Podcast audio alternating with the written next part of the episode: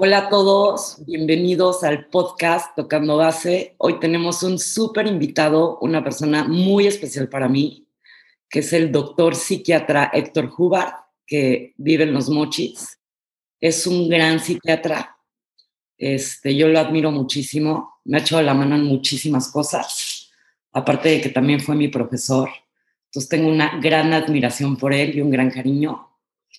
Y me encantaría que habláramos, Héctor, del el tema del tabú de ir al psiquiatra en México. ¿A ti, tú cómo lo has vivido? ¿Cómo te ha tocado? Bueno, no sé si te quieras presentar, si quieras dar este... Habla, habla lo que... Ahora sí que es tuyo el espacio, Héctor. Habla de... primero agradecerte la oportunidad. Este, el, el, la admiración y el cariño y el respeto es mutuo y, este, y, sabes que eh, eh, yo también he seguido toda tu carrera y, y me da eh, mucho orgullo el, el, que estés triunfando, el que te vea también en, en, lo que tú haces. Fíjate que, fíjate que es algo bien interesante porque también lo que te voy a decir es, no tiene objetividad, porque el, el, que, el psiquiatra soy yo. Entonces, cuando hablamos de cosas, a veces no, no se le da ese aterrizaje o esos anclajes que se deberían para eh, tomar posturas o hacer reajustes de vida. Pero el, el, el, gran común es el estigma y la discriminación que hay hacia las enfermedades mentales.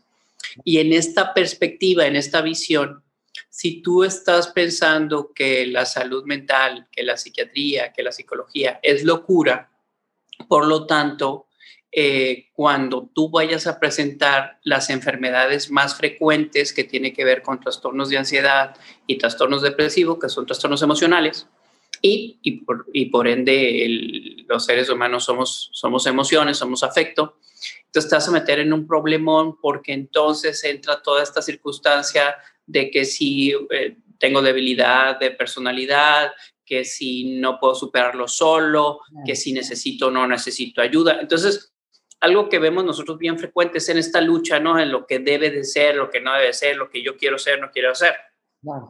Entonces, eh, pues sí, la, la, psiquiatría, a diferencia del siglo pasado, ha tenido muchos avances. Sí, eh, la, la, parte de la neuroquímica, la parte del conocimiento cerebral, también ha tenido muchos avances, pero al final del día, eh, te comento, los problemas emocionales es, es lo que nosotros valoramos eh, de manera más frecuente y esquizofrenia y, y, cosas que ya te salen de la realidad, fuera de la realidad, es, es, infrecuente. Oye, Héctor, me tocaste un punto como súper importante que dices, lo que es psicología y psiquiatría slash a estar loco, ¿no?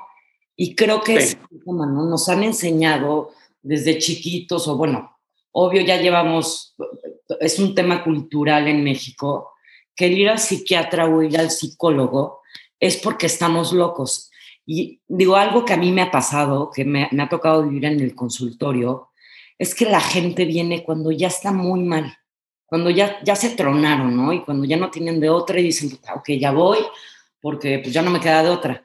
Cuando realmente esto se podría evitar porque es un tema, o sea, el tema de la psiquiatría y el tema de la psicología es poder evitar que puedan llegar a un cuadro de ansiedad, una depresión, una esquizofrenia.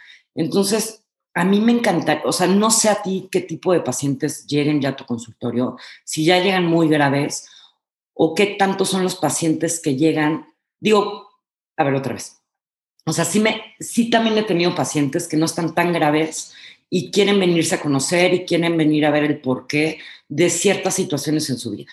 Y eso a mí yo digo, bueno, se me hace excelente porque es una persona que está tomando conciencia sobre su salud mental y le está dando una importancia tremenda. Entonces, ¿a ti qué tanto te llegan tu consultorio personas que ya están súper mal, que tal vez pudieron haber evitado el estar tan mal por este tabú de no quiero ir al psiquiatra porque me van a decir que estoy loco, porque van a decir que tengo un trastorno o porque me van a enchochar?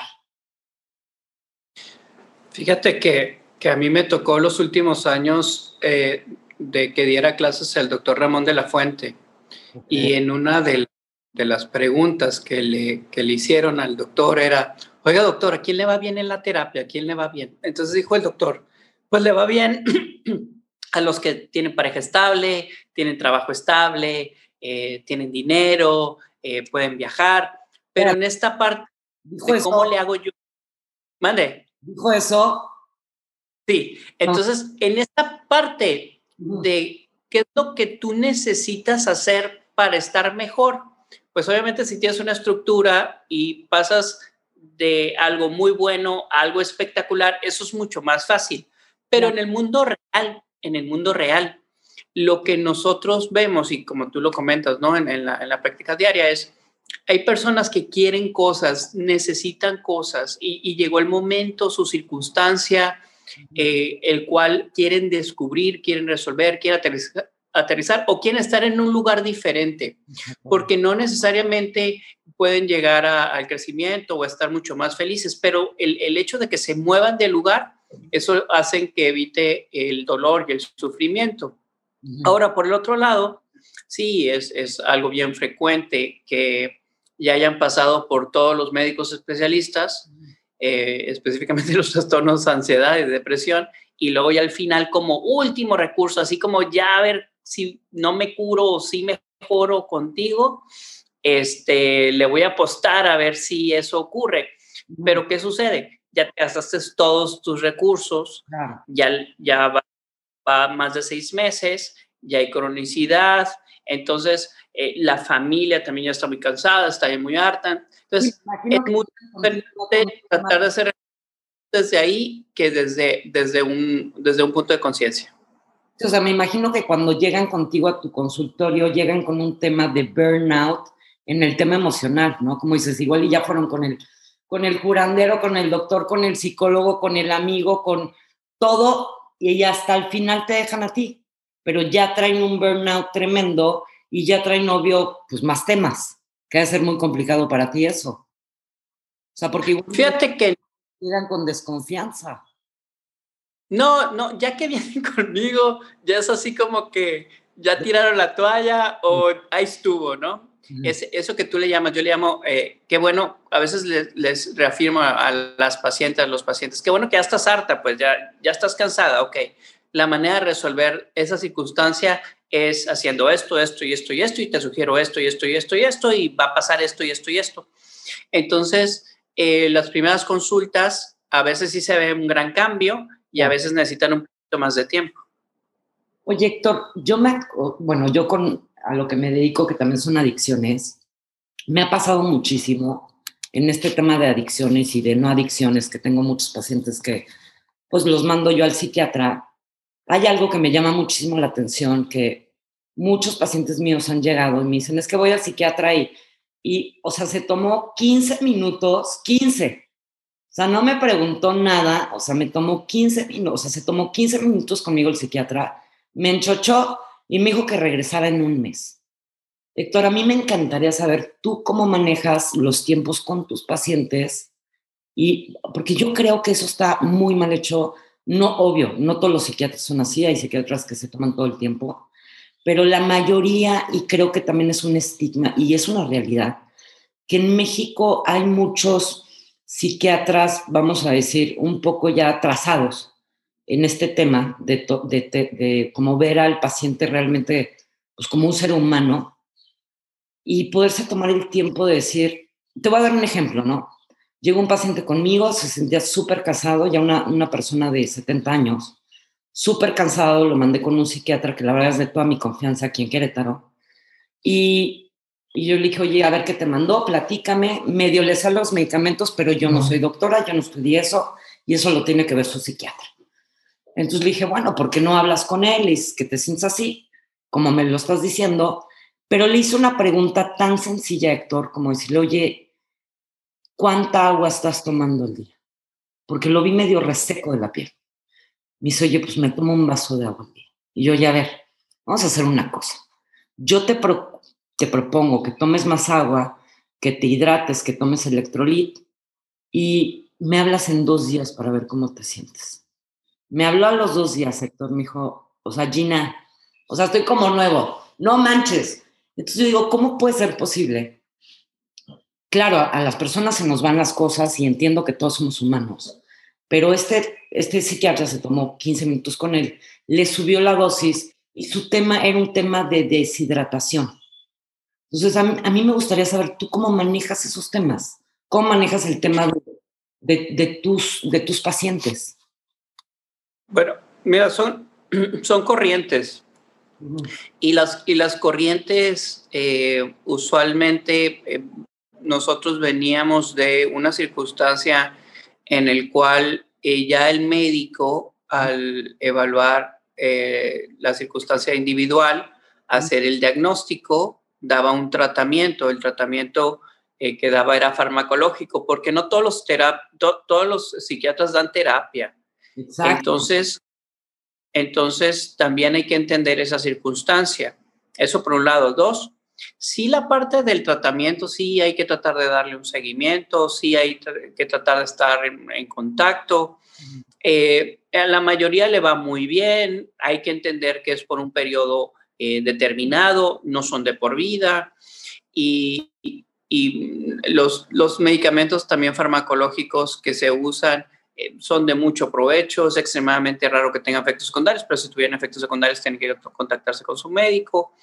Entonces, eh, creo yo que eh, una, una, una, consulta tiene que evaluarse bien a, la persona y determinar qué tanto tiempo requiero. Sí hay personas que ya conoces de toda la vida y que puedes hacer un minuto o 50 minutos, ¿no? dependiendo de cada caso.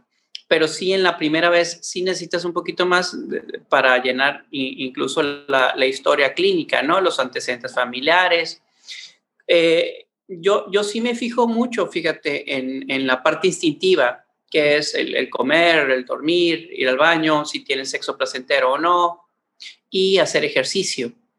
Entonces, en, ese pilar sí, hay que hacer como un, reforzamiento para que la persona se enfoque en esa parte, porque yo le llamo como si fuera el, mecanismo, el mecanismo protector. Es el mecanismo protector para las enfermedades mentales. Entonces, si tú tienes esa parte bien equilibrada, tienes una mayor probabilidad de, de tener un mayor beneficio y resolver. Claro, es como, digo, yo también aquí con mis pacientes, yo lo que busco son las fortalezas, que termina siendo lo mismo, que es que agarrémonos de esas fortalezas para que eso te saque adelante, más la sesión, más el psiquiatra. Yo la verdad sí estoy súper a favor de, de que mis pacientes vayan al psiquiatra, pero también, Héctor, no sé si, no sé si te ha pasado que hay muchos psiquiatras que no se apoyan en los psicólogos, eso lo vi desde la carrera, ¿no? Hay muchísimos psiquiatras que nada más dicen, mira, tú tómate este chocho, este, te va a alivianar, vas a ser el más feliz, platica conmigo unos segunditos y ya. Pero yo sí creo que es importantísimo que los psiquiatras y los psicólogos trabajemos en equipo. O sea, creo que tenemos que estar como en una comunicación como muy constante porque se trabajan temas bien diferentes. ¿Tú cómo lo manejas con tus pacientes? Yo, yo creo que es un error el que alguien no, no, no llevara terapia. Yo creo que el apoyo eh, de ambas eh, entidades, de ambas profesiones, yo creo que es un, es un eje, es un, una piedra angular para la resolución de las circunstancias. Eh, yo, yo a veces lo, lo, lo trato de proyectar como si fuera algo que hacer un castillo. Entonces vas con el psiquiatra y quiere que estés ya bien y que tengas el castillo y te está dando herramientas. Pero a veces, como tú ya no traes una planeación, una estrategia, un sistema pues individual, si necesitas la orientación, si necesitas el seguimiento, si necesitas el saber dónde, cuándo, por qué, qué te ocurrió para tener esa circunstancia, para tú poner bien los ladrillos. Entonces ahí es donde necesitas a tu terapeuta, ahí necesitas a tu psicólogo, a tu psicóloga. Entonces yo creo que eh, es un error trabajar de manera aislada. Creo que los mejores y eh, los, mejores eh, psiquiatras, las mejores psiquiatras se apoyan constantemente de, de, de, un terapeuta, de muchos terapeutas. Y también la parte creo que también la parte tiene que ver con la eh, deformación, no con la, no con la, eh, no, no como un, no como un ente ya eh, preestablecido, sino algo que venimos arrastrando de toda la vida. Los psicólogos no le entienden qué hace el psiquiatra, el psiquiatra no le entiende o a veces eh, ve para abajo lo que hace el psicólogo. Entonces, cuando necesitas ya en la vida profesional, en la vida real que le llamo yo, de cómo le hacemos para que mejore, se necesitan ambas partes. Y algo también bien interesante es que dentro de la psiquiatría no se ha entendido bien los medicamentos. Y algo bien frecuente que tú dices es eso, oye, los psiquiatras a veces no dan terapia, oye, me vio cinco segundos y ya me recetó, oye, este, em, no, no, no me hace caso, etcétera, etcétera, pues, ¿no? Y luego del, del lado, el, el, muchos terapeutas, que es lo más frecuente, es como si fuera un acto de fe. No, yo no creo en los medicamentos, yo no creo en los psiquiatras, yo, como si fuera algo que habría que postergar hay criterios, o sea, hay criterios establecidos, diagnósticos establecidos por parte del CIE-10, por parte del, del DSM-5 ahora, que está claramente especificado qué es lo que se tiene que hacer. Hay pacientes que tú sabes que le va a ir súper bien con la pura terapia. Hay pacientes que sabes bien que tarde o temprano van a necesitar X o Y tratamiento, pero ¿para qué hacerlos que pasen por un periodo de sufrimiento, pues, y de angustia, si lo que queremos hacer es de que entre mejor, mejor estén, más contentos, menos ansiedad tengan, pues eh, mejor te va a ti, mejor le va a ellos. Claro. Pero sí creo que es importante como, como que la gente que nos está escuchando, que pueda entender que el ir a un psicólogo y, o el ir a un psiquiatra, o sea, es como bueno, desde mi punto de vista, claro, yo me dedico a esto y yo tomo terapia, ¿no? O sea, yo también he conocido a, psicólogos, a muchos psicólogos, sector, que están el, dando el día de hoy terapia y que no toman terapia. Entonces digo, no manches, o sea, desde ahí es como un psiquiatra, ¿no? Decir, oye, pues yo no, si me siento deprimido, no, no voy a tomar un medicamento porque no, o sea, es, es como una incongruencia también lo que se vive en México, de, de decir, ¿cómo puede ser posible? que tal persona esté ayudando y, esa persona no se revise, porque también va a haber casos que van a llegar a tu consultorio que te pueden mover muy cañón, muy, muy cañón. Y si tú no traes resuelto ese tema, pues posiblemente lo vas a enredar más al pobre paciente. Entonces yo, ponle tú algo, sí, me ibas a comentar. O sea, algo que yo hago, ponle tú, yo tomo terapia, pero también algo que hago, que es lo que tú dices, yo busco como mis fortalezas, a mí me encanta, ponle tú, yo te estoy montando, me encanta eso, es mi terapia. Cuando veo que yo estoy medio tronadona, prefiero postergar los pacientes, los paso para otro día, ¿no? Porque yo también ya conozco mis límites. Y Héctor, a mí me gustaría saber, ¿tú qué haces para tú estar bien como, como individuo, como Héctor Hubbard, y no como, o sea, y para que tú estés bien como Héctor Hubbard y como Héctor psiquiatra? Sí, fíjate que uno de, eso que tú llamas dentro de la madurez profesional que, vamos teniendo es el entender cómo le haces tú para estar bien en todas las áreas de tu vida. Es un gran reto, porque yo te mencionaba que la parte instintiva tiene que estar bien y la otra parte tiene que ver ya con la parte más, eh, más humanística, que es yo y el mundo, el mundo y yo, mis intereses, mis pasatiempos, mis pasiones, mis equilibrios, mis sistemas. Entonces, también vamos a entender que tarde o temprano uno de los sistemas no va a funcionar y eh, si no funcionan los sistemas y eso eh, te va haciendo pues, una piedrita, dos piedritas y luego vas a cargar una tonelada, te va a afectar en, en lo que tú haces. Eh, algo que yo siempre mencioné, ¿no? Que ese es el gran reto. ¿Cómo le haces tú para estar bien? usualmente, ya que llegas a la etapa madura, que también los, los, los, adultos tardamos un poco en eso, entenderle a los equilibrios. Pues es, es eso. Primero, eh, comer bien, dormir bien, ir al baño bien, eh, sexo placentero y hacer ejercicio. En, en, los últimos años Eh, ahora yo tuve un problemón con la pandemia, ¿no? Porque tenía como casi año y medio sin faltar al gimnasio. Y estaba bien fuerte, estaba bien contento, pues, ¿no? Porque estaba bien fuerte porque, no, no, eh, no sé si las personas que, que nos estén escuchando le entiendan, pero es bien difícil la dieta y, es bien difícil ser constante y perseverante, ¿no? En algo. Entonces yo le posté Y también le apuesto mucho a mis intereses, a mis pasatiempos, a mis pasiones. Y, y en eso me, yo, yo creo que me da muchos equilibrios. Yo también te, te, quiero decir una cosa y ahorita escuchándote, ¿no? Sí necesitamos un sistema que inicie cuando hay problemas. Yo le, yo le, yo le llamo cuando hay datos de alarma, cuando algo no está bien. Entonces yo sí a mi alrededor para este, analizar, ver, platicar y, y, poder, este, poder ayudarme cuando las cosas no están bien. Y que es, un, es uno de mis teorías del éxito. La teoría del éxito tiene que ver con estar bien asesorado en varias áreas no, no tenemos un todólogo. Entonces hay veces que no estás bien económicamente, ¿quién es tu asesor, tu asesora? No estás bien emocionalmente, ¿quién es tu asesor, tu asesora?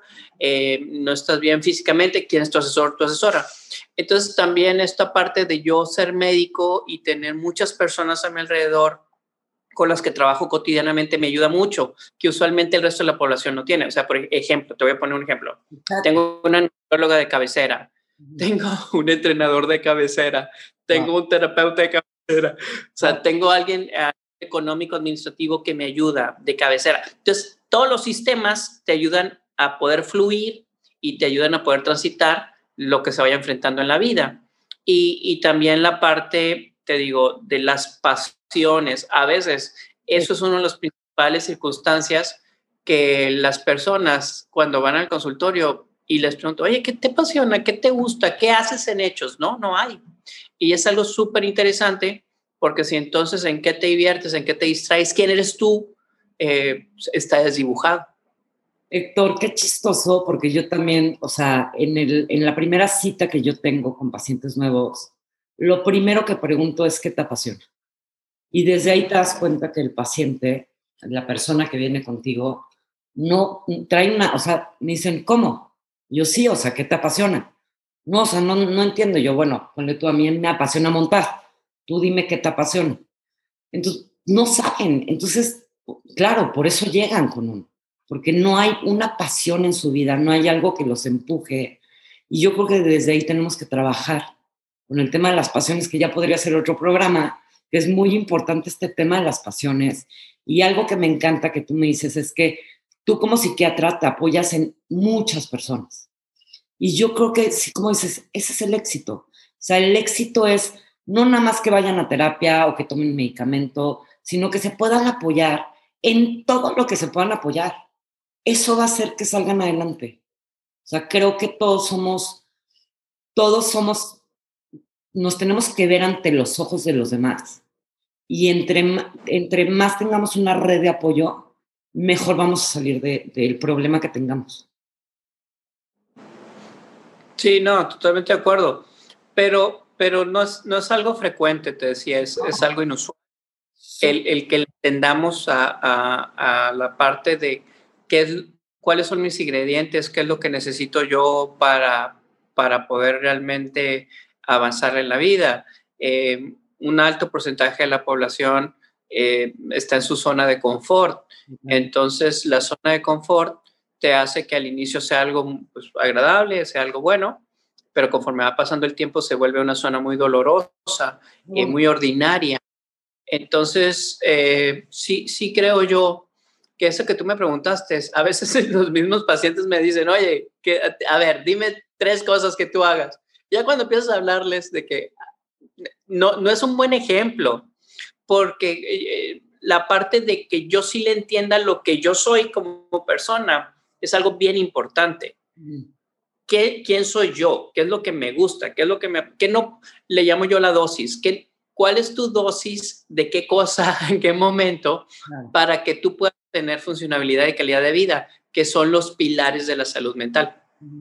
Entonces, creo que tú sí tienes que estructurar, no, nosotros estamos aquí en Mochis y a, veces hay muchos ingredientes, muchas circunstancias que nos gustaría que hubiera, pero no lo hay. Entonces, yo lo tengo que planificar, lo tengo que, que ir buscando en el futuro, cómo le hago para que me... Te voy a poner un ejemplo. Digamos que yo quiero un libro y aquí en Mochis no hay muchas librerías.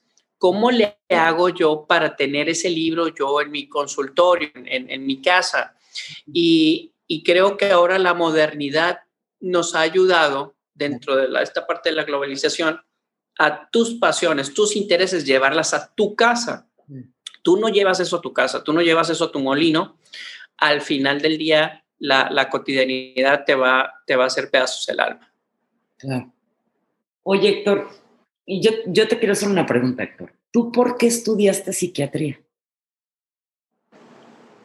Fíjate, fíjate que eh, cuando entré a medicina, eh, yo entré con eh, la mirada puesta en ser traumatólogo. te voy a presumir algo. Yo, yo soy el, el, yo soy el nieto del primer médico, del primer mochitense que se hizo médico. O sea, yo soy, yo soy nieto del doctor Carlos Beltrán, que, es, que era una institución. Y el doctor tuvo un, tuvo un hijo, eh, mi tío Ramiro, hermano de mi mamá, y eh, él fue traumatólogo, entonces era así como, los dos eran como mis ídolos, eran, era parte de que yo, yo quiero ser como ellos, yo quiero ser como ellos. Entonces, cuando entré en medicina, eh, la verdad es que no, no, no tenía claro qué iba a pasar conmigo hasta que me fui a hacer el internado. Yo hice el internado en Hermosillo. Y en Hermosillo pasaron muchas cosas muy interesantes en mi vida que sí, que sí cambiaron mi perspectiva. Una es que cuando entré a traumatología me encantó. Y, este, y cada, cada evento, cada eh, curación, cada eh, circunstancia que necesitaba cirugía, quería yo estar ahí. Y una vez hubo una señora que tuvo una que, que estaba, tenía una luxación de pelvis y tenía que hacer una reducción, o sea, ponerla en su lugar. Nada más que en aquel tiempo, ahí en Hermosillo, no sé si hayas tenido el gusto de estar en Hermosillo, el calor es y yo, yo eh, me enfermé del estómago y había perdido muchísimos kilos. Yo creo que pesaba, yo mido unos 70 y yo creo que pesaba 60 kilos pole. Entonces, a la hora de querer hacer las reducciones con la señora, no, no podía, o sea, físicamente no estaba preparado para ser traumatólogo, no podía. Y en ese, en ese inter, eh, el, había un sistema de psiquiatría, los cuales, eh, por alguna razón, por alguna circunstancia, empezamos a congeniar, empezamos a platicar y me empezaron a invitar a sus eventos. Entonces, ya cuando yo, no, pero no lo traía registrado en, el consciente. Y después de que terminé el internado, me fui a hacer el servicio social y al, al hacer el servicio social, como que ya sabía, como que ya sabía sin saber, no sé si me explico ahí en eso. Y eh, fui a hacer el servicio y me regresé a Guadalajara al, eh, al, al, hospital, eh, al hospital psiquiátrico ahí en Guadalajara de la Autónoma. Okay. Y, y, y, ahí empecé a, a, a pues acudir a, apoyar, a, ver qué podía hacer. Y cuando ya tenía que ser el tiempo para inscribirme a la especialidad, ya estaba todo muy claro que tenía que ser yo psiquiatra. Que era rarísimo, te digo, yo estoy hablando de, de los noventas, finales de los noventas. Era rarísimo que alguien de la generación, que no creo que haya alguien, otro psiquiatra en la generación de la, yo, yo estudié medicina en la Autónoma de Guadalajara, no me acuerdo que alguien haya estudiado. Era, e, es una especialidad fuera de lo habitual. Totalmente. Pero, este, pero ese fue mi camino. Eh, también eh, aquí en, en, Mochis está el doctor Pedro Gallardo, este, que era una institución, que era alguien cercano a la familia, que era alguien muy, muy respetado y que, y que también yo admiro. Entonces creo que fueron todas esas circunstancias y que eh, pues traíamos en, mi familia, mi, mi, papá era muy bueno, mi mamá era muy bueno para, para el análisis, para, para el, saber, el conocer, el rascarle, y también eso influyó al final del día, ¿no? Wow. Oye, Héctor, fíjate que, digo, ya para, para terminar, ya tenemos poquito tiempo, hace como medio año me metí a ver las estadísticas de cuántos psiquiatras hay, hay, en, hay en México y me alarmó, digo, realmente no sé si esto sea cierto, pero por los, digo, ¿cuántos millones somos en México? Este, no sé, somos, no sé, 100 millones, 90 millones. Eh, lo que yo vi, y, puede ser que me haya equivocado, pero yo observé que en, toda, en todo México había aproximadamente 3.000 psiquiatras y me alarmó muchísimo. Dije, no manches, ¿cómo puede ser que haya 3.000 psiquiatras para 90 millones de personas? El día de hoy yo tengo muchos pacientes que están estudiando medicina en la náhuac de aquí de Querétaro. Eh, muchos están estudiando para otras cosas, pero no, no he encontrado a ninguno que quiera estudiar psiquiatría. O sea, sí es un tema como muy tabú, que me encantaría que se rompiera eso, porque la verdad, digo, yo me imagino, a mí me pasa mucho, a mí me encanta, me apasiona mi trabajo, ayudar a la gente es una de mis pasiones, y me imagino que también ha de ser la tuya, si no, no estarías ahí, pero sí me alarmó esta cifra, no sé si estoy bien o estoy mal, pero el número de psiquiatras que hay en México es mínimo. Sí, eh, pero no es una cosa de México, eh, es una cosa a nivel mundial no es una, no es una especialidad atrayente, no es una, no es una especialidad glamurosa. Eh, también nosotros nos tenemos que responsabilizar, ¿no? o sea, la parte de psiquiatría es la parte en donde, te digo, eh, los necesitamos o, necesitamos ser cercanos, necesitamos que la gente nos conozca. Eh, algo que yo de manera particular he tratado de realizar era involucrarme en los colegios médicos, eh, yo me involucré también en la parte de la política, yo me he involucrado con universidades, me he involucrado en muchas áreas, pero, pero sí te desgasta mucho en, en, lo profesional. O sea, cada vez que te, te expones hacia afuera, en lo profesional sí hay desgaste. Y sí, el tema de salud mental, de mental a nivel mundial, no solo en México, es, es, un, es un tema olvidado, no es un tema primordial sí ha tenido en, esta nueva temporada por la pandemia, creo que sí, una de las preguntas que, nos hizo la pandemia es cómo estás en tu salud mental, ¿no? Esa fue la, esa fue la primera pregunta y la segunda pregunta es cómo estás físicamente. Pero la primera es cómo estamos a, nivel de salud mental, el, estar en casa, el estar eh, sin salir, eh, el hecho que te quiten, te decía, la funcionabilidad de tu calidad de vida va a afectar en lo que tú eres. Y uno de los terrores más frecuentes que yo veo es que las personas se queden con ellas mismas, ¿no? Que no tengan a nadie, que estén solos.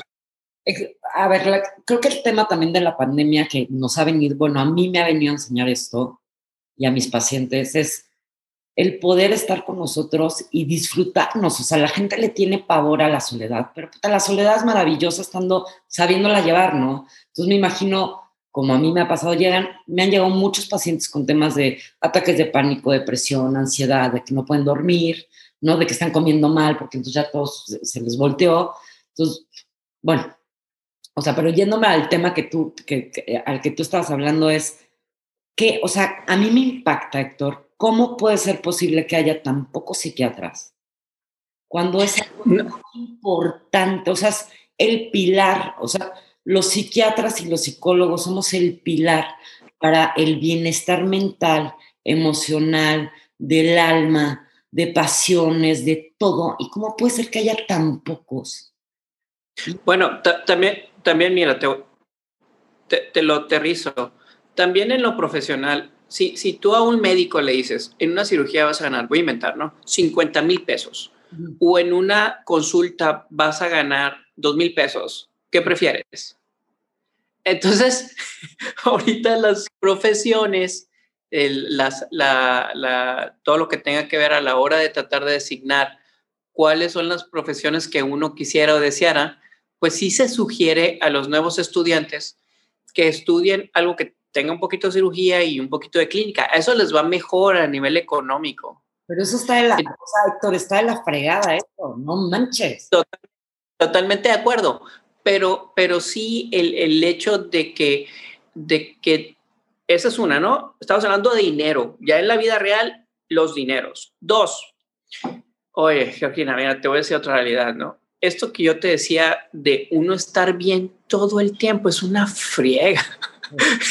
Entiendo que al final del día te da abundancia y te da felicidad, pero estar equilibrado en todas las áreas todo el día y, tener tu calendario y tener tu estructura y, o sea, es mucho el desgaste. Y la parte de, siendo repetitivo, quién soy yo, dónde estoy, hacia dónde voy, qué es lo que me hace feliz, es una de las primeras circunstancias que no se llevan a cabo no se llevan a cabo en la parte de la carrera, no se llevan a cabo cuando tienes que escoger la carrera mm. y, no todos los médicos tienen esa circunstancia de entenderle a las emociones. Claro. Es, al contrario. Por eso no le preguntan, mira, te voy a, te voy a poner un ejemplo.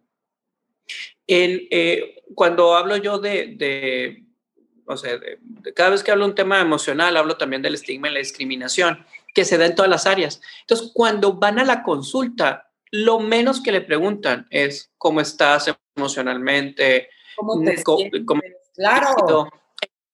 Nunca se hacen los diagnósticos de ni, ni de ansiedad ni de depresión, pero te voy a decir una realidad.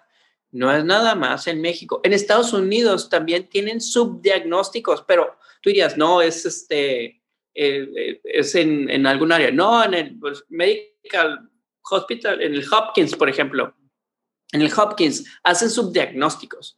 Entonces, ¿qué es lo que ocurre? Nadie le quiere entrar a ese tema porque ya saben que no están bien. Entonces, si le empiezo a rascar a la otra persona de cómo está emocionalmente, al final le va a jugar en contra y, eh, y le puede dar en la torre, en, la estructura no afectiva, y por eso no, no le meten la mano. Sí, pero, o sea, mira, acabas de tocar un tema también súper importante, Héctor, o sea, a mí me ha pasado, yo, Georgina, Gina, a mí me ha pasado que de repente tengo colitis, ¿no? Colitis. Y tengo de dos, ¿no?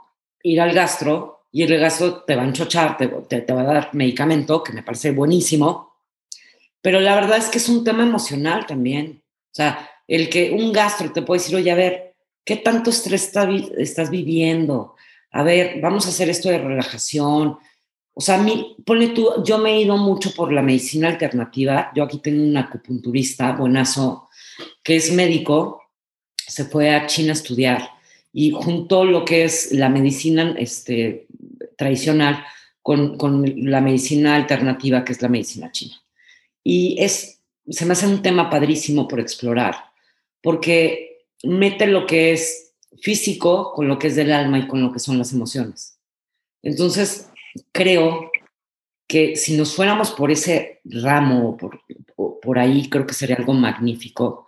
Como tú dices, yo me apoyo en varias personas, no nada más yo soy el fregón Héctor Hubbard y aquí yo puedo todo y no mando a nadie, me parece buenísimo.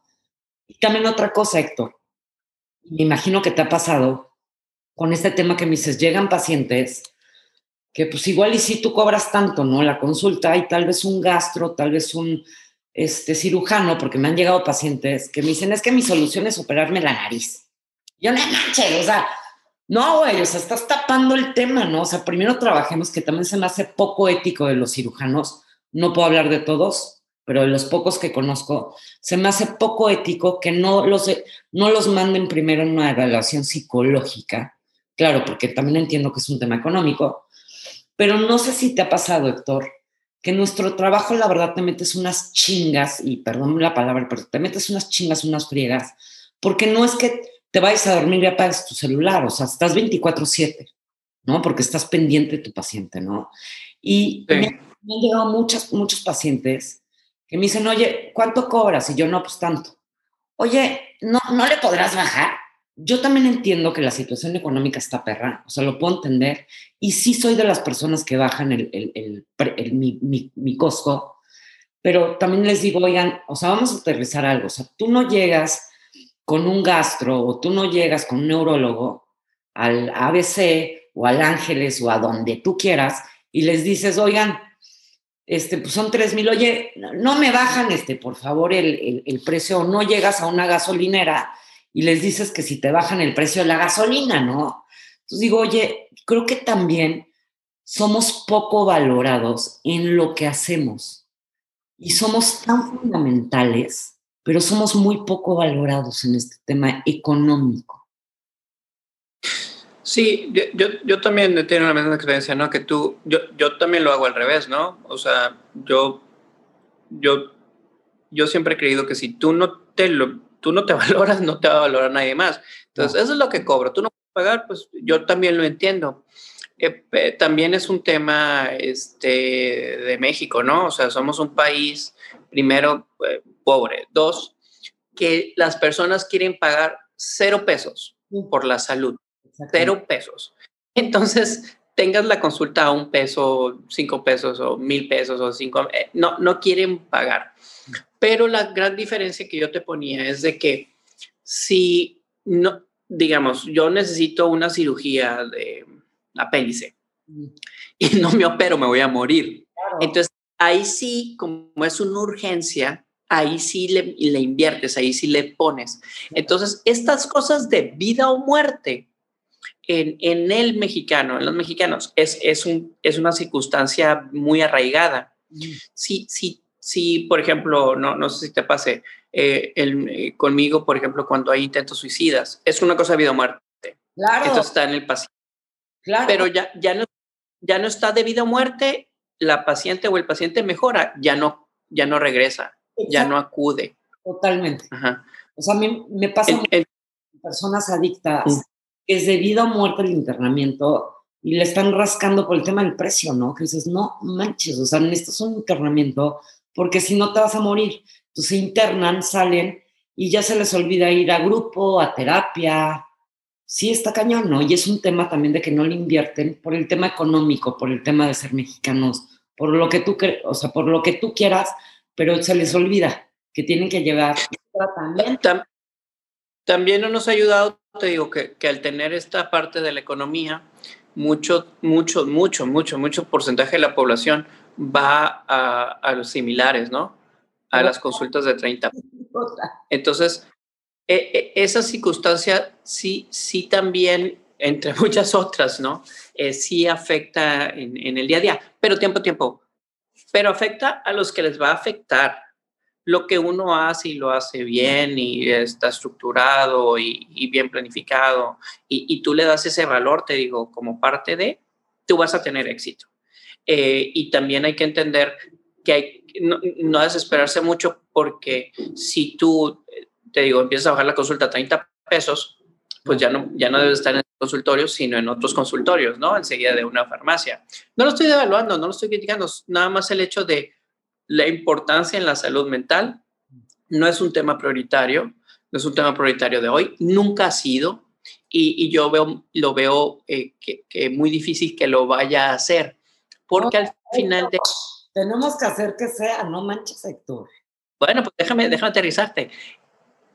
Las, los programas de salud, Georgina, y eso te digo, yo, yo ya estuve en el gobierno, los programas de salud tienen que ver con los dineros que respaldan esos programas de salud.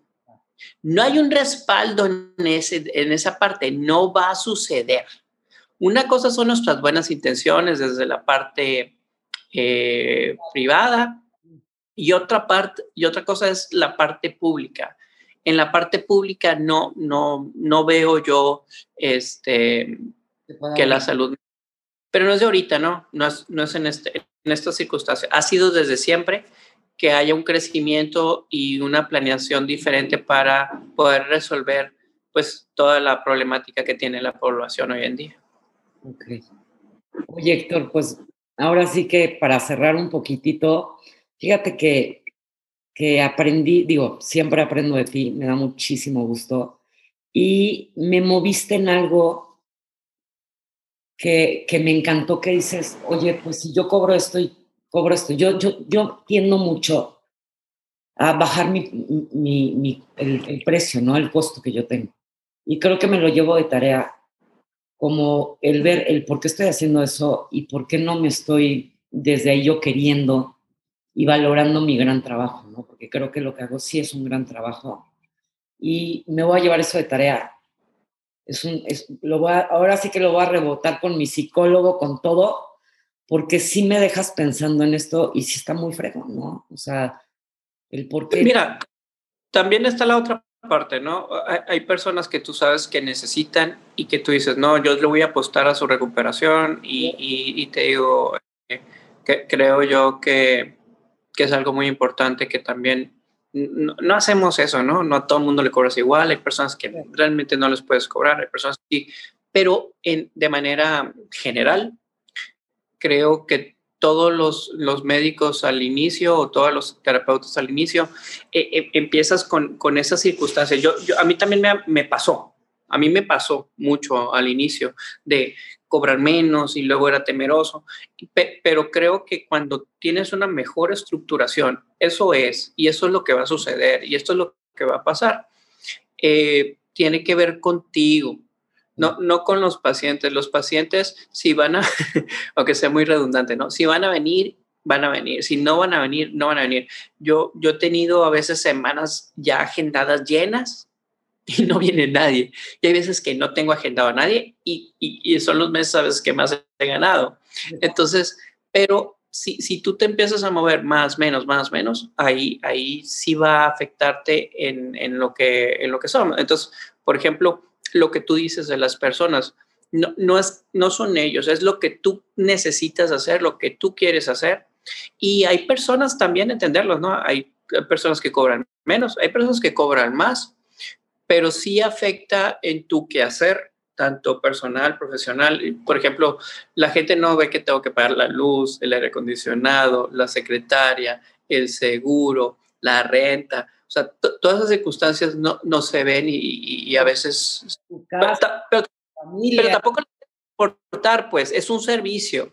Entonces, ellos vienen servicio que entiendo que no nos vamos a poder escapar nunca, nunca de la parte humanística. O sea, el, el, hecho de ponernos en los zapatos de alguien más, no creo que haya otra profesión, otras profesiones, pues más la, las nuestras. Y tienes toda la razón, o sea, a mí sí me encanta hacer eso. Sí, yo sé que hay personas que no pueden y yo voy a estar ahí, o sea, siempre voy a estar ahí.